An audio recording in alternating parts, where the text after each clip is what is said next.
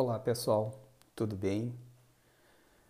Em primeiro lugar, gostaria de agradecer o convite da professora Águida para fazer esse rápido comentário acerca do Codex Iuris Civilis ou do Corpus Iuris Civilis. Trata-se de uma abordagem bastante sucinta, uma proposta de uma visão panorâmica sobre um tema extremamente importante na perspectiva da história, portanto, na perspectiva do passado e também na perspectiva do presente, consequentemente, apontando para o futuro do mesmo modo. O Corpus Juris Civilis é a mais importante obra da cultura jurídica ocidental. Seu significado e importância devem ser compreendidos sob duas perspectivas. A primeira é na dinâmica social e política da civilização romana, que encontrou no direito a sua mais forte manifestação. A segunda perspectiva de análise, pretendo fazer aqui, parte da premissa de que o fenômeno jurídico se desenvolve num contexto de tempo e espaço. Então, sob a primeira perspectiva, isto é, na perspectiva da dinâmica social e política da civilização romana, essa perspectiva leva em consideração o contraste entre a polis grega e a civitas romana. A civilização romana universalizou aquilo que para os gregos estava circunscrito na polis. O que distinguiu a vida política grega daquelas civilizações primitivas no Oriente Próximo e lhe conferiu um significado duradouro foi, foi a gradual compreensão dos gregos de que os problemas da comunidade são provocados pelos seres humanos e exigem soluções humanas. Esse é um aspecto relevante que deve ser destacado, porque a partir deste momento, a partir dessa compreensão do ponto de vista histórico e filosófico, é que se começa a desenvolver o pensamento racional, ou a transição do pensamento mítico para o pensamento lógico. Em termos de direito, essa transição ela pode ser observada, e aqui trago para a ilustração o exemplo, na fundação do Tribunal do Areópago por Atenas, ou por Atena, né, como queiram. Este evento está narrado por Ésquilo, um tragediógrafo, na obra Eumênides, que é a terceira parte da trilogia Oresteia. Peço licença aqui para rapidamente ler um pequeno trecho desta obra que demarca a passagem do pré-direito para o direito. Cito aqui a fala de Atena, diz ela: Escutai o que instituo, povo da Ática quando primeiro julgais sangue vertido, o povo de Egeu terá no porvir, doravante e ainda sempre esse conselho de juízes. Assenta-se nesse penedo, base e campo de Amazonas, quando por ódio de Teseu guerrearam e ergueram nova cidade de altos muros contra a nossa cidade, e sacrificavam a Ares, donde o nome Pedra e Penedo de Ares. Aqui, reverência e congênere pavor dos cidadãos coibirão a injustiça noite e dia, do mesmo modo, seus cidadãos mesmo não inovam as leis. Quem poluir a fonte límpida com maus afluxos e lama, não terá de onde beber. Aconselho aos cidadãos não cultuar nem desgoverno, nem despotismo, nem de todo banir da cidade o terror. Que mortal é justo se não tem medo? Se com justiça temesseis tal reverência, teríeis defesa da terra e salvação pai, do país como ninguém dentre os homens a tem, nem entre os citás, nem no Peloponeso. Instituo esse conselho, intangível ao lucro, venerável, severo, vigilante atalaia do, dos que dormem na terra, estendo essa exortação aos meus cidadãos do porvir. Deveis erguer-vos, levar o voto e decidir a sentença respeitando o juramento. Tenho dito. Essa passagem, como disse, está na obra de, e, de Ésquilo e é um exemplo muito eloquente, uma narrativa que notifica a passagem do pré-direito para o direito, ou seja, de um direito baseado na vingança, nas eríneas, no destino, na justiça de sangue, para um direito baseado no julgamento, na determinação da valia da culpa do indivíduo, na justiça da polis. O direito, nesse sentido, é filho da polis. As consequências disso podem ser pontuadas nos seguintes aspectos. Vejam aqui a importância dessa transição que vai se projetar depois no direito romano. Entre os aspectos, portanto, podemos citar o exame da vontade do indivíduo que praticou o delito e, consequentemente, a desconsideração de fatores sobre-humanos como a causa do crime. A vontade passa a ser elemento importante até hoje. Para nós, a vontade é elemento nuclear da ação. Passou-se a considerar o direito de defesa nessa narrativa, nesse julgamento, que a rigor é o julgamento do Orestes, por ter matado sua mãe Clitemnestra naquela sucessão de crimes praticados por força do destino e por obra da, das Eríneas, das deusas da vingança. Uh, quem fez a defesa de Orestes foi nada mais, nada menos que Apolo, né? que em sua defesa invocou a tese de que Orestes não teria cometido crime de sangue. Portanto, o tribunal não era competente para julgá-lo. Né? É, apenas ilustra então a ideia de um direito de defesa. O julgamento de mais a mais se tornou público. Os julgamentos públicos permitiam que os cidadãos eh, pudessem eh, participar, ouvindo, né, eh, se inteirando daquele momento importante para a comunidade. Outro evento, outro aspecto fundamental, que até hoje se projeta no nosso direito, é que a partir daí a pena não passou mais a ser extensiva aos familiares, ou seja, a punição não ultrapassava mais a figura do acusado.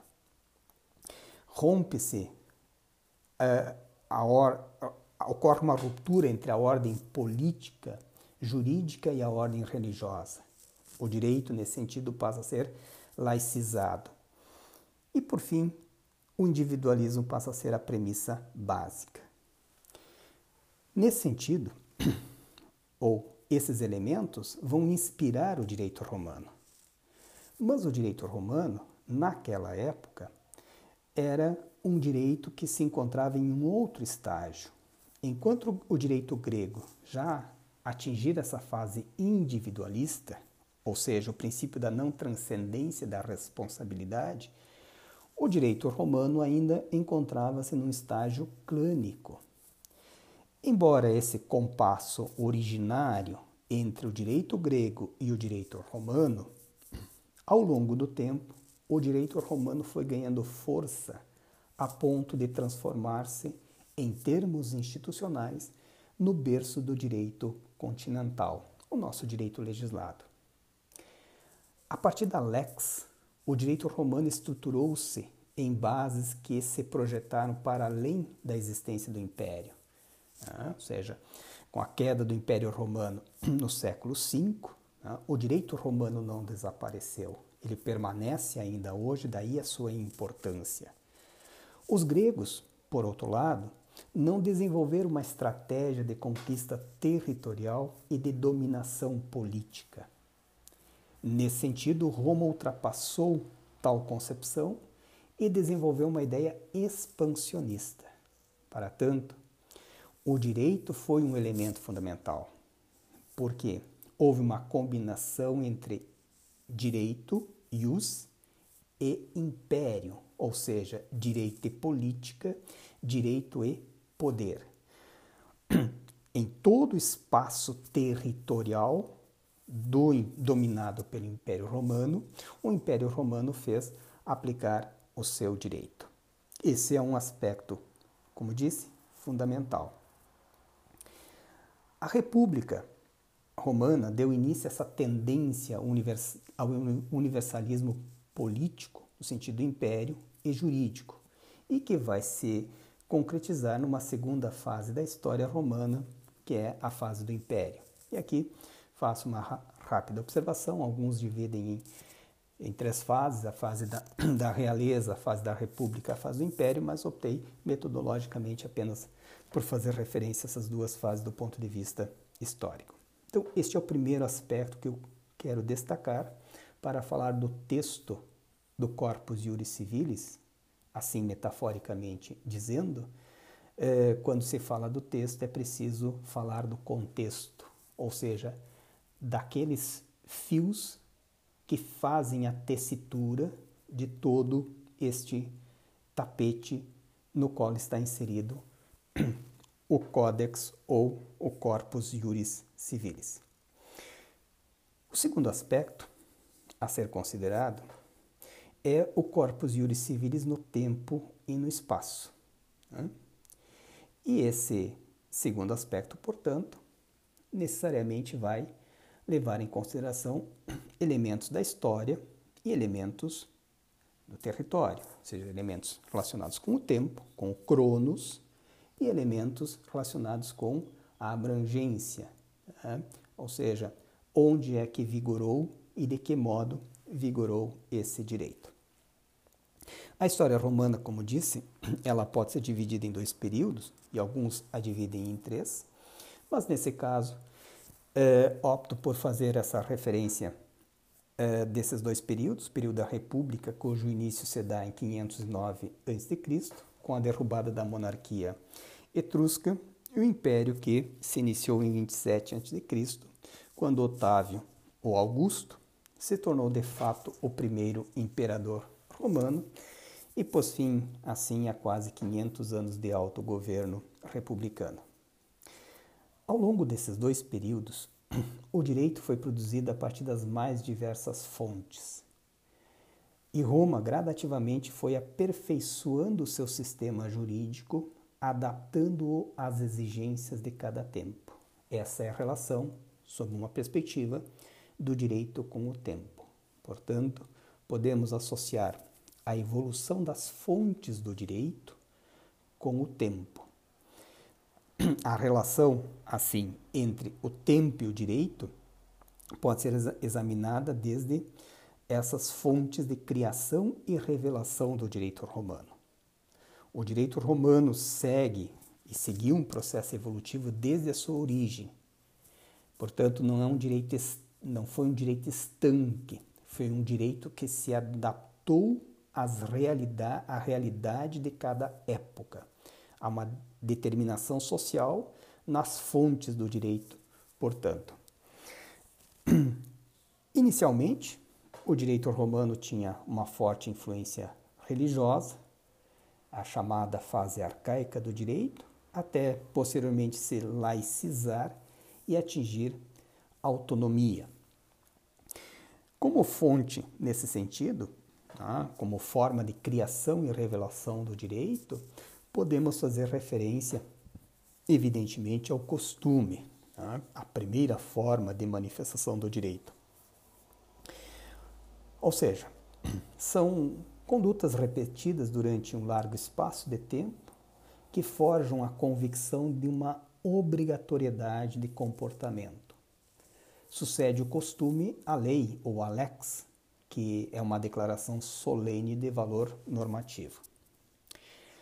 Nesse sentido, é importante destacar o processo judicial romano, e aqui sublinho também para justamente eh, fazer referência a uma certa familiaridade entre o que nós temos hoje no presente, em termos de processo, com o que já havia naquele contexto do direito romano. O processo judicial romano é uma consequência da lex romana. Como a lei se originava de uma relação verticalizada entre governantes e governados, sob a forma de ordem, obediência, o modo de equacionar esta relação entre governantes e governados, ou seja, o mecanismo para constranger o obrigado, foi o processo. Inicialmente, numa forma meramente declaratória, ou seja, simplesmente se dizia que fulano de tal é culpado. Posteriormente, esta, uh, esse processo teve um caráter mais ordenatório, ou diríamos hoje condenatório, coercitivo. Condena-se e obriga-se a cumprir.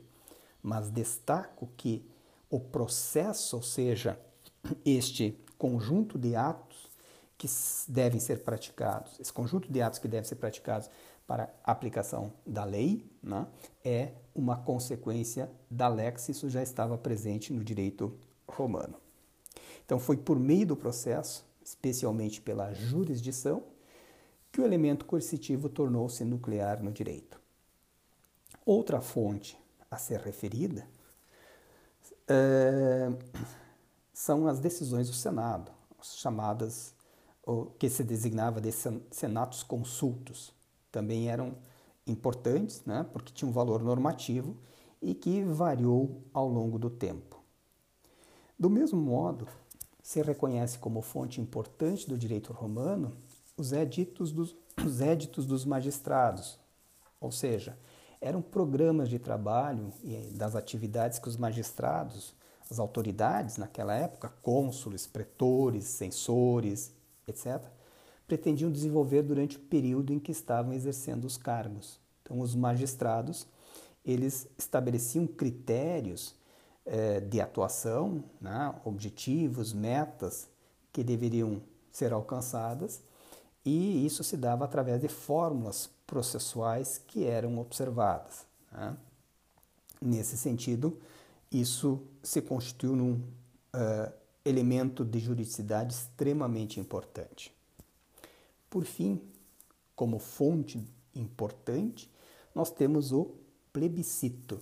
Né? Como sabemos, plebiscito etimologicamente é, tem sua origem em plebe, em povo, né? naqueles que não eram donos de terra, os plebeus, que se reuniam em assembleias próprias, os concílios da, os conselhos da plebe, e ali produziam decisões chamadas de plebiscito. É, no início, as decisões elas não atingiam os patrícios, os donos, os proprietários de terra. No entanto, fruto do tensionamento entre patrícios e plebeus, algumas leis foram sendo produzidas, e esse também é um elemento importante a ser registrado, porque porque o tensionamento entre interesses sociais faz surgir a lei como instrumento conciliatório. E aqui temos como exemplo, cito dois exemplos. Primeiro, a famosa lei das doze tábuas, é, que os plebeus protestavam contra a cobrança de impostos, exigindo que os patrícios, né, nesse sentido, tivessem um comportamento mais justo, e com isso se fez a lei das doze tábuas. Mas aqui uma outra referência, a Lex Hortensia. Esta lei fez com que os plebiscitos passassem a ter força de lei, tornando-se de cumprimento obrigatório não só para os plebeus, como também para os patrícios, isto é, para todos os, todos, uh, todo o povo romano. E também como referência a fontes, nós podemos citar a jurisprudência, especialmente a partir do final do século IV Cristo, é, sábios, pessoas de grande saber jurídico, passaram a aconselhar os magistrados que detinham cargos, o iudex, os juízes e os próprios cidadãos a respeito de aspectos do direito. Então essas pessoas conhecedores do direito eram chamados prudentes. Daí vem a denominação jurisprudentes, ou seja, jurisprudência, o direito dos prudentes. É um pouco naquela ideia de um sujeito que é, se move não pelos extremos, mas se move pela cautela, orienta nesse sentido é uma autoridade que orienta nesse sentido o comportamento dos demais. Tá? Então, os prudentes exerciam jurisconsultos, as aconselhavam sobre questões das mais diversas, instruíam as partes sobre formas legais que deveriam ser usadas para garantir um direito, acompanhar o cliente ao fórum, defender os direitos perante o juiz, escrever tratados sobre temas jurídicos. Né? Tinha um papel também na formação de discípulos, no ensino do direito. Dessa forma, os seus pareceres sobre os mais variados assuntos passaram também a ser importante fonte de direito. Notem, então, que na narrativa dessas fontes percebe-se a relação entre o direito e o tempo. Gradativamente o direito vai se aperfeiçoando e esse aperfeiçoamento decorre da forma como ele é feito e da maneira como ele se revela. Um outro aspecto, para compreendermos um pouco a, a, o contexto do Codex ou do Corpus Juris Civilis, é a relação entre o direito e o espaço. E aqui, ao fenômeno da codificação. Ao longo da história do direito romano, então, como vimos, foi produzido esse imenso material jurídico. E notem que temos, a partir dessas inúmeras fontes, como consequência a produção de um extenso, de um vasto material jurídico. Leis, estudos, pareceres, doutrinas, teorias, até mesmo as constituições imperiais, tanto dos imperadores do Oriente como do Ocidente. Ocorre que esse material, contido em papiros rolos de pergaminhos, estava espalhado por todo o império, mas não estava sistematizado. E isso dificultava o seu uso, quando não o uso de maneira equivocada. Né? Essa situação indesejada, né, do uso do material jurídico existente, motivou um movimento de compilação desse material esparso, né, justamente para facilitar o uso. Então, dessa forma, surgiram os primeiros códigos, ou códex, ou códices, que eram, na verdade, é, cadernos costurados, seria os nossos proto-livros, por assim dizer. E antes da codificação de Justiniano, outras codificações foram feitas. Cito para ilustrar Código, Código Gregoriano 291 depois de Cristo, Código de Hermogênio 295 depois de Cristo, Código Teodosiano, né? e também as leis romanos bárbaras. Destaco aqui as leis romanos, romanas bárbaras?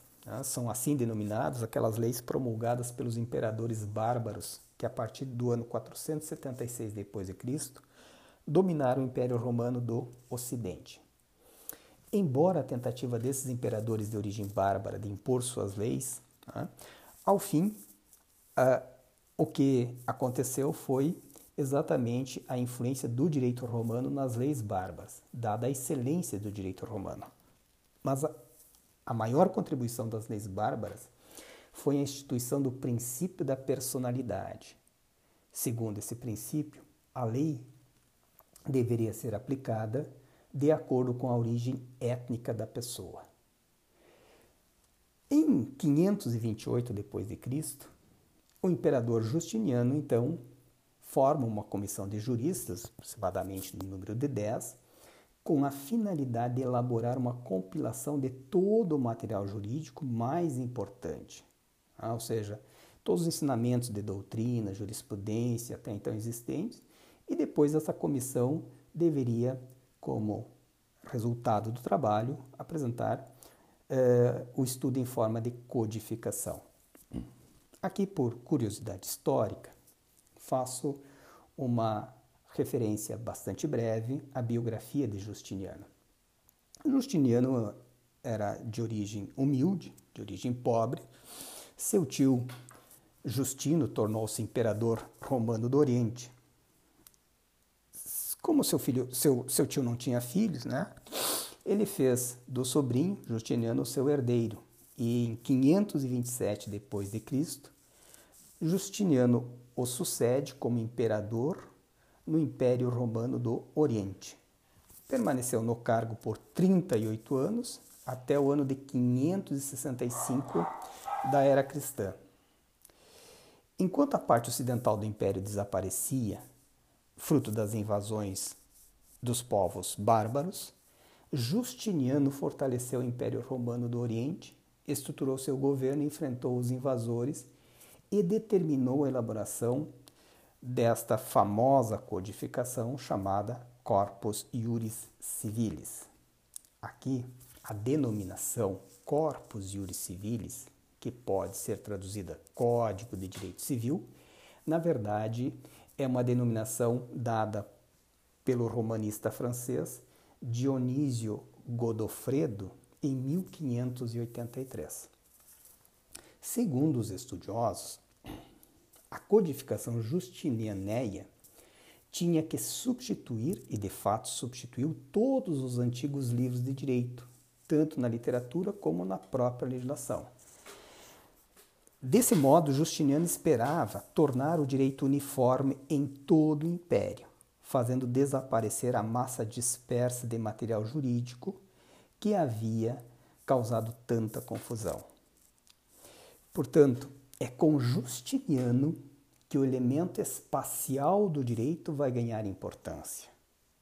Sublinho então este elemento. Estão lembrados que fiz referência nessa segunda linha de análise ao elemento tempo, relacionei o tempo com a evolução das fontes do direito. Agora relaciono o espaço com a obra de Justiniano. Por quê? Porque Justiniano pretendia um direito para todo o império o direito como instrumento de regulamentação da vida social em um determinado espaço. Direito e espaço vai ser a marca dos sistemas jurídicos da modernidade. Vejam, disso, por exemplo, decorre o princípio da territorialidade.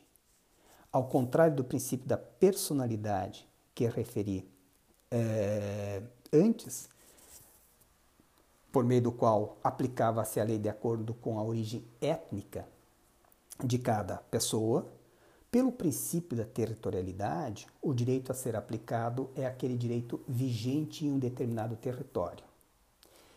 Além disso, a própria noção de soberania, que para nós hoje é tão importante, no nosso caso, está na nossa Constituição, no artigo 1 Inciso 1, como princípio fundamental, a própria noção de soberania só pode ser revelada se o Estado afirmar seu direito em relação às pessoas e aos bens de um determinado território.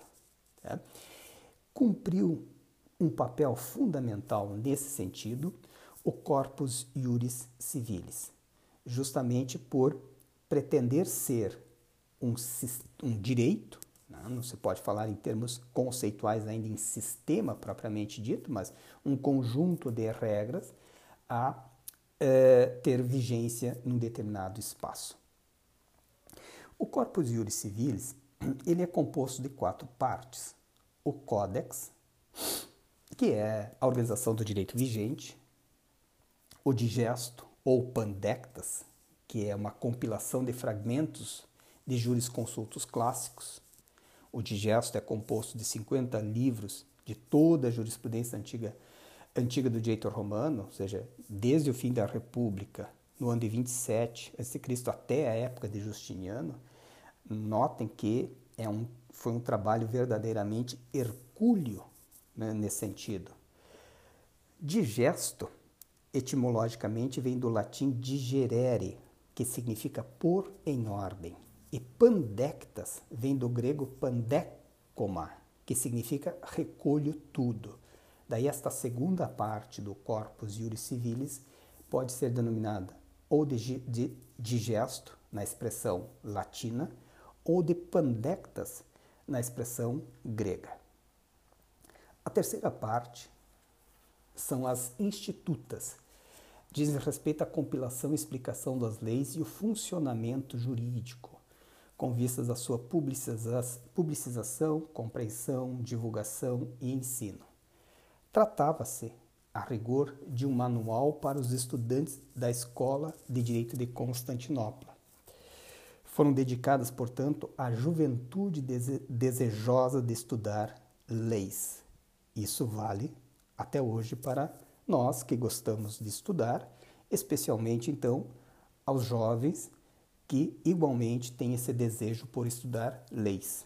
Vejam como, do ponto de vista cultural, nós temos identidades. Naquele tempo, já se tinha essa preocupação de ensinar à juventude as leis e permitir que elas pudessem satisfazer esse desejo de compreender, de estudar as leis. Por fim, a última parte, chamada de novelas. É uma espécie de atualização do código, com base no desenvolvimento da vida social, no seu dinamismo, no movimento. Né? É, novelas né, pode ser definido como acontecimentos e fatos sociais reais retratados sem ficção, mas adaptados para a vida real, adaptados da vida real para os códigos. É, o que se observa nessa estrutura, então, do corpus iuris civilis é, é uma, um perfil muito semelhante o que no direito constitucional a gente é, percebe, por exemplo, na Constituição como uma ordem quadro né, é, que permite a atualização permanente dada a alteração da vida social. Isso é uma característica do direito de o direito não ficar refém do passado, estar permanentemente se, se atualizando, tendo em vista os interesses do futuro. Aqui, para ilustrar o conteúdo do Corpus Iuris Civilis, trago uma referência, na verdade, duas referências do texto do Digesto. Uma sobre da justiça e do direito. É o texto de abertura. Notem a riqueza do texto. Diz o texto: é preciso que aquele que há de se dedicar ao direito, primeiramente saiba de onde descende o nome direito, ius. Vem, pois, de justiça, de justiça chamada. De fato, como Celso elegantemente define, direito é a arte do bom e do justo. Notem aqui a compreensão extremamente atual desta noção de justiça. Isso está no texto do digesto, que é essa segunda parte que, é, que fiz referência é, acerca das partes do Corpus Iuris Civilis. A segunda citação que quero fazer é é da origem do direito de todos os magistrados e da sucessão dos prudentes.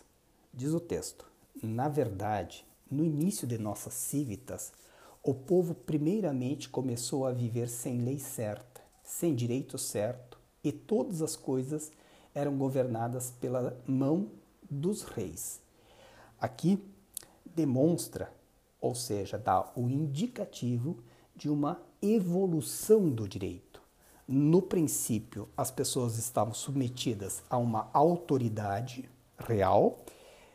Gradativamente, este perfil social e, portanto, político e jurídico se altera, dando ao povo a possibilidade dele próprio fazer as suas leis. Então, só para ilustrar essas duas, essas duas referências ao corpus iuris civilis. O Corpus Iuris Civilis permaneceu vigindo no Império Romano do Oriente até 1453. No Ocidente, contudo, permaneceu completamente desconhecido durante quase toda a Idade Média. Posteriormente, ele foi retomado pelos estudiosos da universidade, especialmente Bolonha, e Universidade de Bolonha, e passou a ser a principal fonte de estudo. Por quê?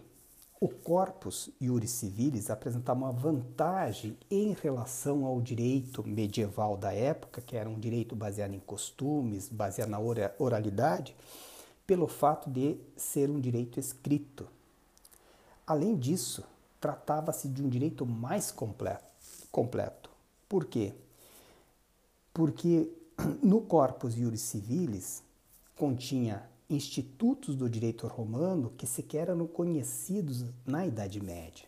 Né? E até hoje nós temos institutos do direito romano largamente utilizados.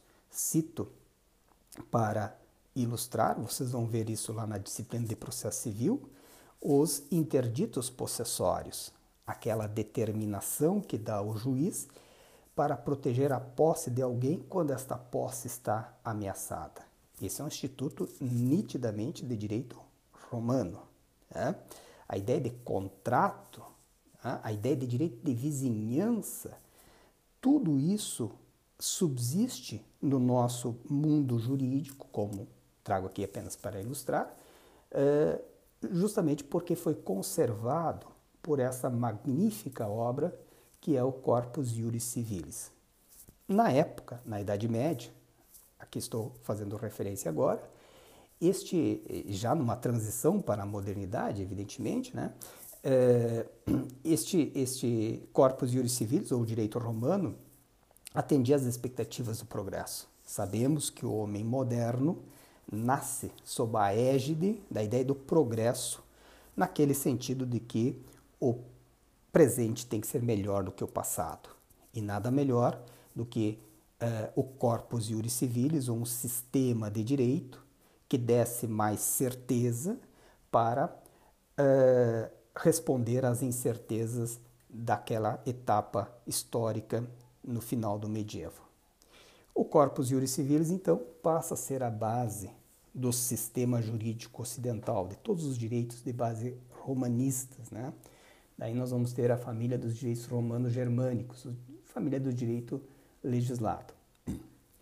É, esses direitos romanistas estão presentes em toda a Europa continental e também vão influenciar as, uh, o direito em outros continentes, como por exemplo na América e notadamente o Brasil. O Brasil sofre as influências do direito romano. O nosso, o nosso direito tem matriz romanista nesse sentido. Bom, pessoal, são breves, brevíssimas palavras sobre um tema muito importante, muito rico. Mais uma vez agradeço à professora Águida pelo convite e pela proposta e também agradeço aqueles que se dispuseram a ouvir e apenas deixo como, como provocação a ideia de que vocês pensem e reflitam sobre essas questões.